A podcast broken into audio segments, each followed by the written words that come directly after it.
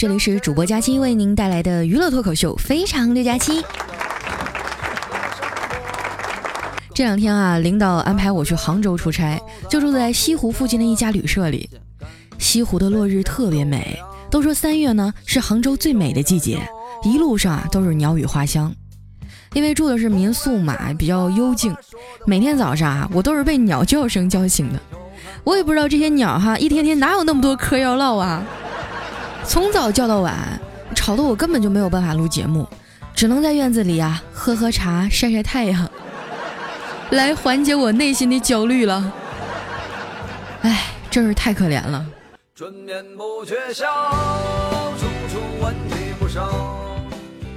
前天下午哈，我闲着没事儿，在院子里一边晒太阳啊，一边刷微博。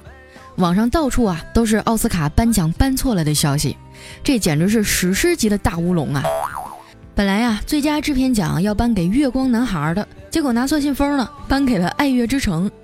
人家获奖感言都说完了，你告诉我颁错了？估计现场要是能找着菜刀哈，这帮颁奖的都得死。不过这次事件啊，最大的受害者啊，应该是那些一天只能发一条推送的公众号，让你们手快。完了吧，发完了撤不回来了吧？说到这儿啊，真要感谢拖延症救了我。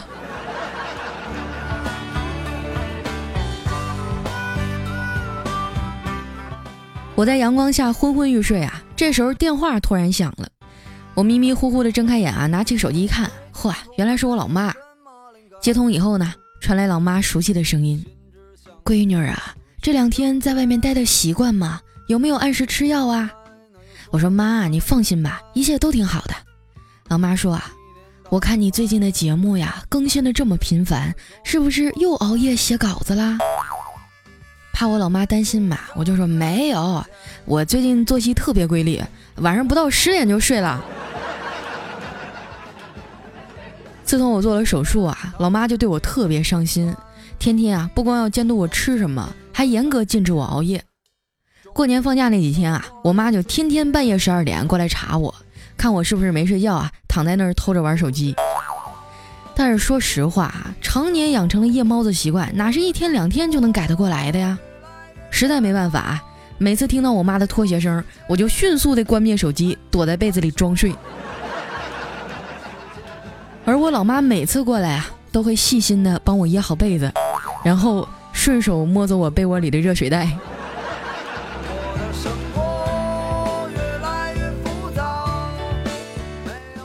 听着老妈的声音啊，透着一丝疲惫，我忍不住问她：“妈，你最近过得咋样啊？”我妈说：“挺好的呀，就是昨天呀，不小心把手给烫了。”我心头一紧啊，赶紧关切的问：“咋烫的呀？严不严重啊？”我妈说：“没事儿，昨天呀，吃烤地瓜的时候烫的。”有这样一个老妈，也是心好累啊。挂了电话，我打开微信，看见丸子啊给我发了一堆的信息，我懒得一条条翻看啊，就直接发了个视频过去。这丸子很快就接了，一脸哀怨的跟我说：“佳琪姐，你什么时候回来呀？你再不回来，我们都要累死了。”我说：“怎么了？你走的时候不还好好的吗？”这丸子一听啊，更生气了，鼓着腮帮子说：“昨天啊，怪叔叔带了一袋咖啡，说是出国旅游从国外弄回来的高级货。”我们争先恐后啊，都给抢着喝了。喝完以后啊，他问我们感觉怎么样啊？为了拍领导的马屁，我们都说简直太好了。那进口的就是不一样，喝完立马精神了，感觉浑身都是劲儿。结果领导说啊，既然你们都不困了，那咱们今天晚上加班吧。说到这儿啊，丸子一脸的悲伤和绝望啊，人家今天晚上还要去相亲呢。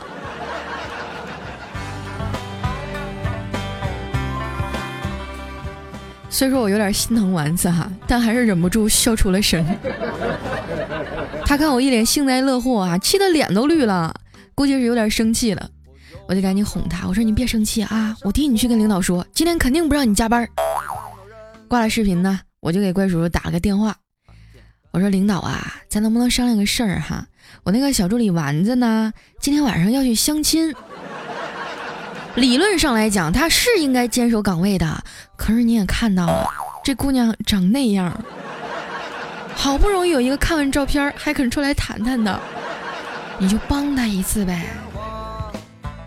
怪叔叔啊，看了一眼丸子那张人畜无害的大脸，无奈地说：“那好吧。”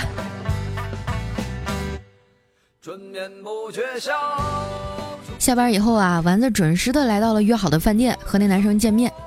但是这顿饭啊吃的很沉闷，俩人基本上没说几句话。为了打破尴尬呢，丸子啊就主动的问那男生：“哎，你觉得这家店的菜怎么样啊？”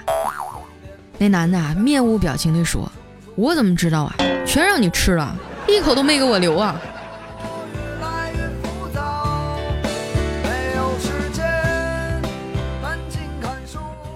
吃完饭哈，俩人沿着附近的街道散步。这男的啊，估计是个理工男，也不怎么会说话。他俩呢，就有一搭没一搭的聊着。当他们走到一家宾馆门口的时候啊，突然下起了大雨。哎，这男孩可算是开窍了啊，赶紧脱下外套遮在了丸子的头上。看着男孩的肩膀啊，在雨中渐渐淋湿，这丸子羞涩地说：“你也进来吧。”两个人挨得很近，一起躲在衣服下躲雨。那画面就跟偶像剧似的。这时候啊，男生终于鼓起勇气打破了沉默，他认真的对着丸子说：“哎，你看，咱们俩像不像舞狮的那个狮子头啊？”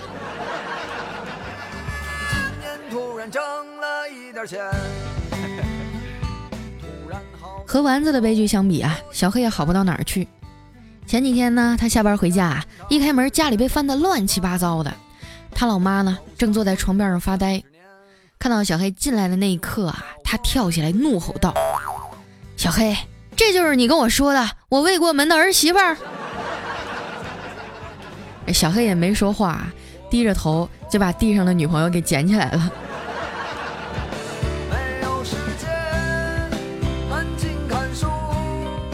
不过最近哈，小黑他们隔壁呢搬来一户新邻居，是一对母女。那女孩啊，二十出头，长得又清纯又可爱。小黑就跑过来问我：“佳琪啊，你帮我出出主意呗，怎么搞定隔壁那个妞啊？”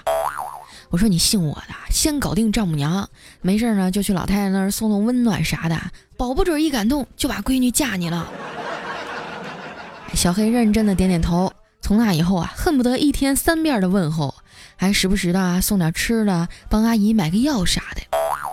功夫不负有心人呐。终于有一天，未来的丈母娘发话了：“小黑呀，我懂你的意思。你这孩子呀，虽然长得丑了点儿，但人品还算实在。就是我大了你十几岁呀，你家里人能同意吗？”说完啊，阿姨的脸上飘起了两朵红云，这把小黑给吓得简直是落荒而逃。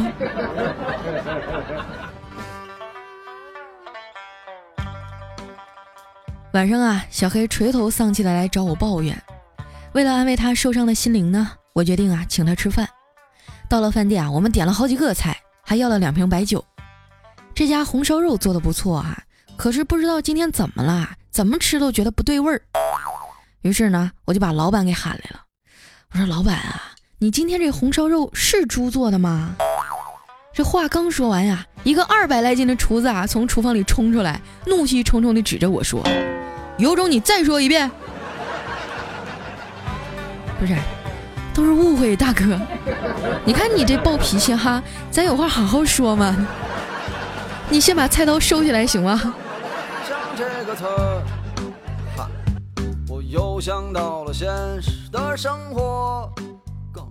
从饭店出来呀，我们俩才算松了一口气儿。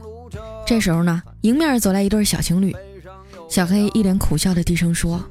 你别往那头看，那是我前女友。我就突然想起那些啊前女友嘲讽屌丝的段子，不知道从哪来的勇气，抓起小黑的胳膊啊，就雄赳赳、气昂昂的向那女孩走去。他果然开口说话了，声音里啊带着一丝懊悔。他说：“小黑，我跟你分手对你的打击那么大吗？这姑娘的长相真是委屈你了。”说完呀，就挽着对象的胳膊扬长而去。气得我在寒风中瑟瑟发抖。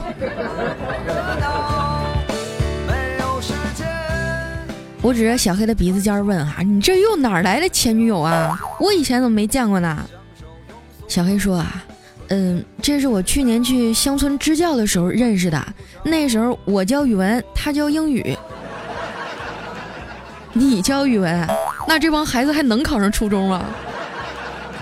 小黑也不服气了：“那好歹我是个编辑啊，别的教不了，我还不能教教孩子们写作文吗？”哎。说起那段日子呀，还真让人难忘。我说咋的了？我去的第一天呀，上完课就给孩子们留了个作文题目，写我的妈妈。结果刚下课呀，就有个孩子追过来拦住我说：“老师，今天的作文题我不会写，我我没有妈妈。”当时我这眼睛一酸呀，就摸着他的头说：“乖孩子。”那咱不写妈妈了，你就写我的爸爸吧，行吗？结果第二天收作业，你猜怎么着？我翻开他的作业本，开头第一句就是“我有两个好爸爸”。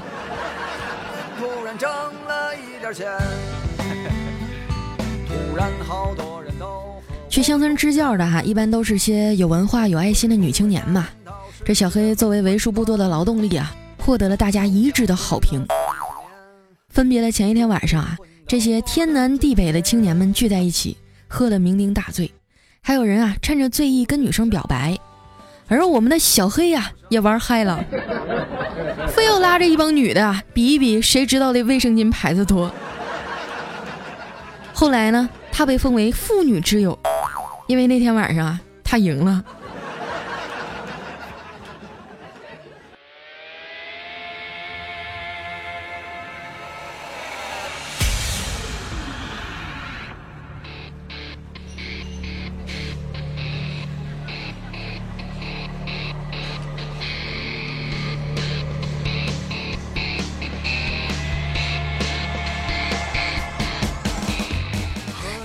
欢迎回来，这里是非常六加七。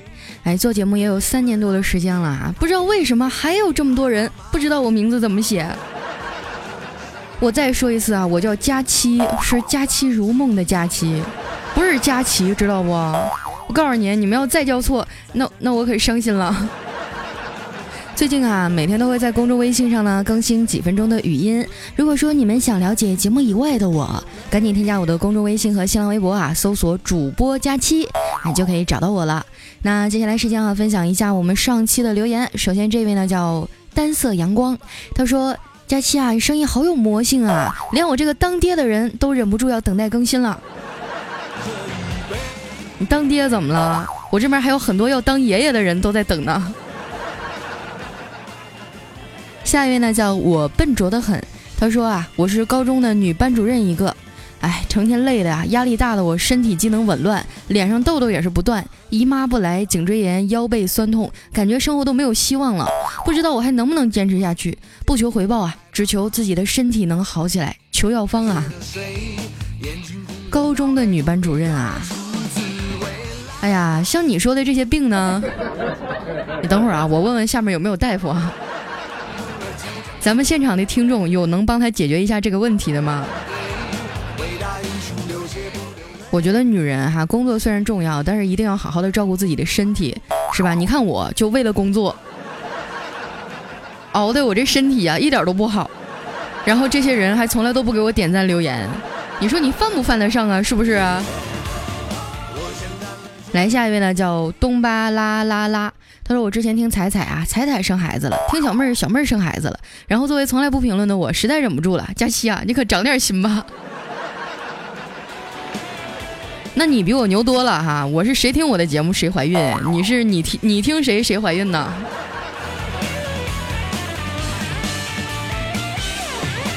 下一位朋友呢叫雪彩，他说：“为什么啊？佳期说我是小姑娘的时候，我有一种大灰狼的感觉呢？”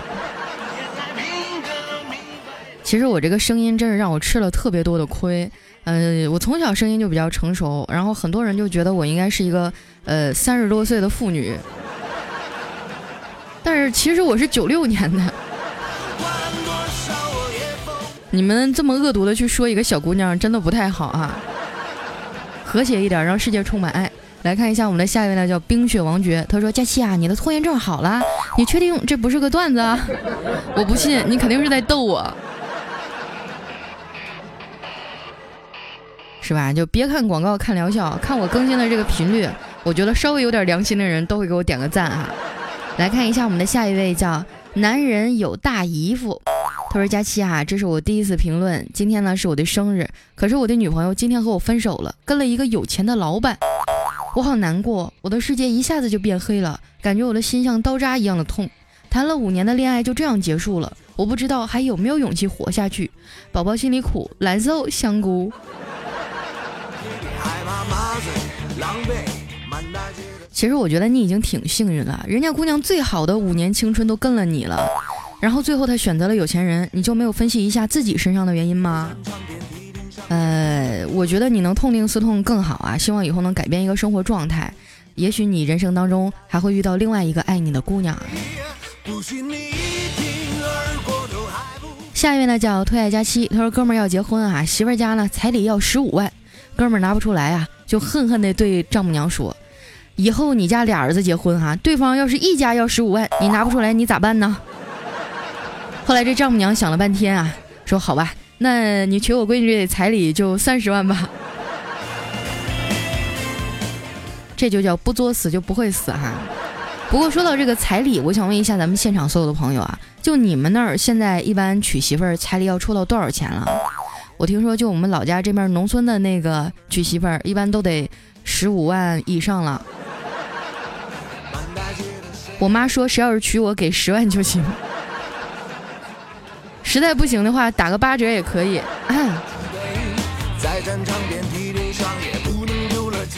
下一位呢叫独木狼，他说我做梦啊和佳期在一起了。哎呦，啊我下面，哎呀呀呀呀呀，这种留言怎么会出现在我的留言板上呢？啊，后面那一句是我们深入沟通以后，终于把这一锅面条下好了。我刚才看到第二句的时候，整个人都震惊了。我还想，我们的编辑怎么这种留言都能发给我呢？扣他工资，扣五十。下一位呢，叫沉默的演员。他说：“佳期啊，你好意思吗？上次啊叫你帮忙表白，你没帮。现在我要求降低了，你帮我表白吧。啊，分别是小平和慧君。我偷偷告诉你哈，我还是群主，你自己看着办吧。你说我为什么不帮你？”人家表白吧都是一对一的，你咋一对二呢？这事儿我觉得不能助长这种歪风邪气哈。你是群主怎么了？爸爸你别闹。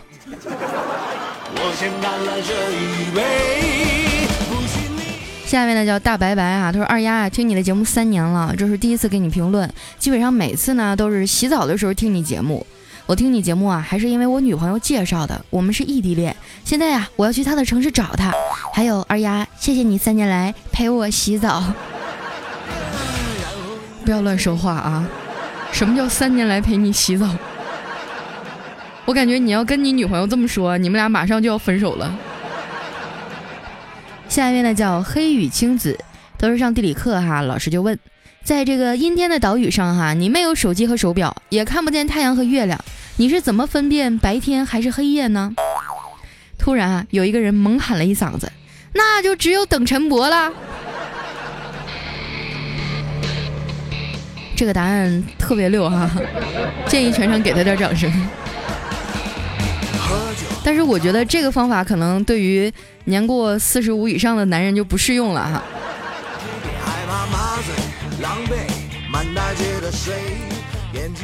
下一位朋友呢，叫谁是谁的谁的谁的谁啊？他说下午呢不小心把小姨子的丝袜给刮坏了，给他解释了半天，我不是故意的啊，就带着他去买丝袜。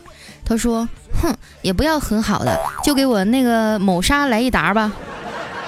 我说你买那么多干嘛呀？他羞涩的说，姐夫，这次让你四个够。哎呀，注定是一个不平静的夜晚呀。下一位呢叫梦魇难散，他说大三了，喜欢上一个大一的妹子，叫汪雅霜，给你打赏了，希望你读一下，让他知道有个学长真的好喜欢他。我觉得呢，这个汪雅双啊，有可能听我的节目，但是你没有留下自己的名字呀。下面呢叫快乐天使，他说：“嗯，佳期啊，从刚怀孕呢就开始带着宝宝听你的声音，现在还有一个月呀，我的宝宝就要出生了。你的声音啊，陪伴了我整个孕期。现在啊，老公不在我的身边，我也可以安然入睡。可是听不到你的声音就睡不着了。估计啊，是我的宝宝爱上你了。如果是个男宝，你就等等他呗。哇，我算一下，等他到十八岁的时候。”啊，不对，怎么也得等到二十二岁吧？我的天，估计那时候我都绝经了。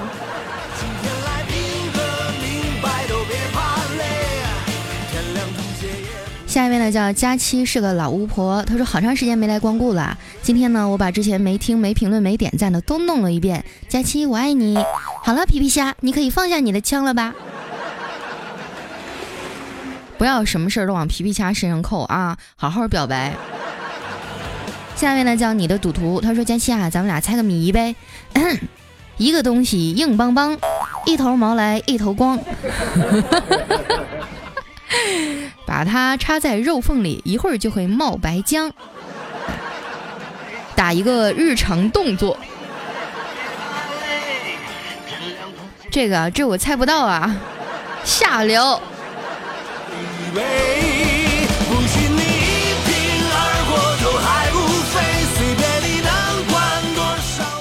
呢叫漫步，他说：“佳期啊，粉你好几年了，我都已经变得比你还懒了，都是晚几天点赞留言，但是最近啊，已经跟不上你的节奏了。大佳期加油，爱你，么么哒。”嗯。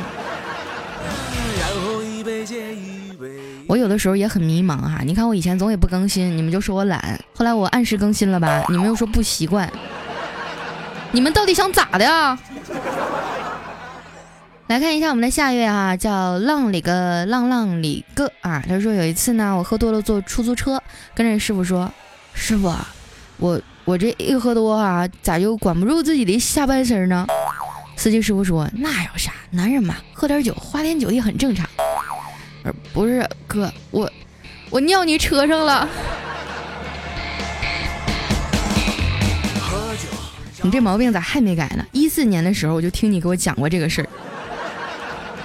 下一位呢，叫我叫瘦高个儿。他说：“佳期啊，最近好烦啊！家里租的房子，现在房东要赶我们走，一时半会儿也找不到房子，感觉马上就要无家可归了。难道本命年真的会倒霉一些吗？第一次留言，心里难过，没地方倾诉。租的房子撵你们出去啊？嗯，那你的租期到了吗？有没有什么违约的情况？如果说你的租期没有到，然后你又没有做什么破坏屋内设施的一些特别违约的情况啊，你是可以跟他索赔的。”不过话又说回来哈，你说现在出来打工什么的都不容易，真想跟这帮人纠缠吧，可能咱也纠缠不起，尽量的去协调一下吧，然后好好的去找一下房子。你在哪个地区？实在不行的话，我可以在节目里帮你问一下。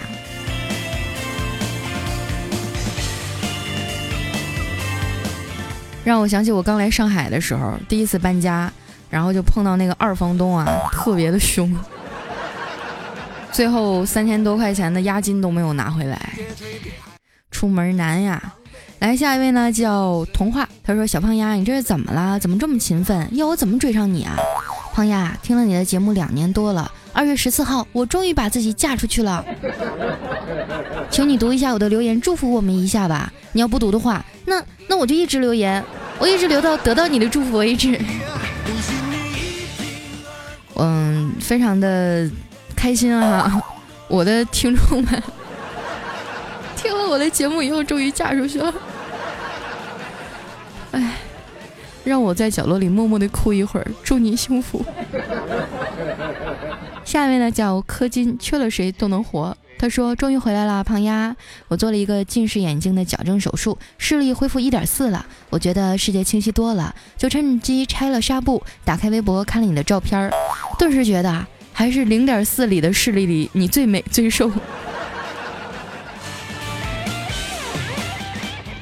啊，你说到这个近视的问题哈，我就突然想起我上高中时候那同桌，我同桌地理学的特别好，就基本上一百分的卷子每次都能打九十五分左右。但是呢，我的地理就学的特别差哈。后来每一次呢，我说同桌，你考试的时候借我看两眼呗。他也不借我，我就特别生气。后来我就想了一个办法，我同桌近视九百多度，你不借我抄是吧？我就把他眼镜给他摘掉，咱们俩谁都别想考。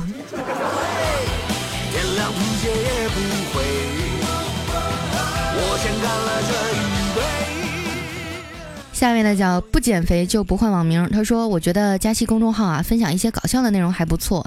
上次那个高八音游戏啊，我转发到朋友圈里，被转了好多次呢。最近分享的那个情感类文章也挺好，午休的时候听听啊，还发给我男朋友呢。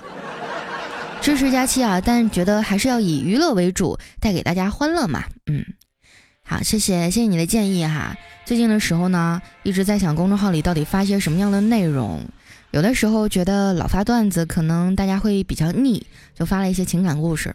可是鸡汤喝多了呀，也有点齁咸的。大家希望在公众号上收听到什么样的内容呢？嗯，你们可以留言给我啊。我最近也一直在调整，我还是希望能够把更多生活当中的我分享给大家吧。来看一下我们的下一位，叫肉子爸爸。他说：“佳期啊，你送的耳机已经收到了，好高大上啊！谢谢你。我老婆说了，这是她收到的最暖心的礼物，而且呢，还要用这个耳机啊收听喜马拉雅的佳期。我跟你说啊，肉子爸爸，你那个耳机应该是我们的第二代或者第三代产品，我现在用的还是第一代呢。我看了你那张照片以后，我都伤心了，比我这好看多了。”嗯，真的非常的幸运啊！希望你以后能多多支持佳期的节目啊，顺便支持一下喜马拉雅。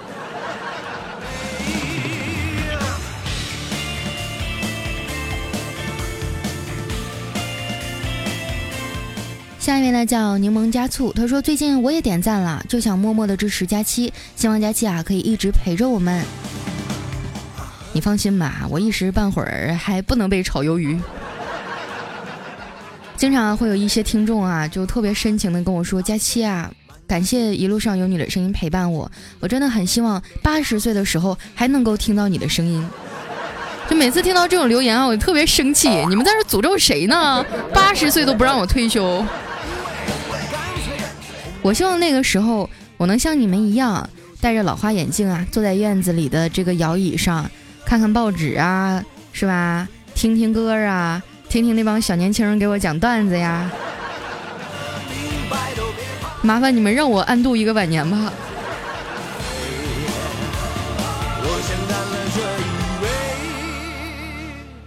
下一位呢，叫 N J 贝雅公主，她说：“佳琪姐，我好爱你，我今年十二岁，刚开始听你的节目，太好听了。”十二岁的听众哈，呃，上初中，现在还是上孩子上学早哈。十二岁应该上几年级了？我还真不知道。下一位呢叫林永杰，他说：“佳期啊，你是不是转性了？突然变得这么勤奋，这有点吓人。”还有我们的最后一位呢叫芝芝，他说：“佳期啊，我正在下班的路上，刚才啊还在听你以前的节目，然后看到有更新，立马就进来听了，赶紧夸我一下，我真的是特别稀罕你这性感的小声音。”说实话，我真羡慕你们啊！下班的路上还能听我的节目，哈哈的一路开心的回家，就不像我，每次下班的路上都没有什么可听的。我先干了这好了，那今天留言啊，就先到这里了。这里是喜马拉雅出品的《非常六加七》，喜欢我的朋友一定要关注我的公众微信和新浪微博，搜索“主播佳期”，是“佳期如梦”的佳期。最近呢，每天都会在公众号上啊，分享一些文章啊，或者是一些故事，呃，来读给大家听。如果说你们夜晚睡不着觉的话，可以去听一听哦。好了，那今天节目就先到这儿了，我们下期再见，拜拜。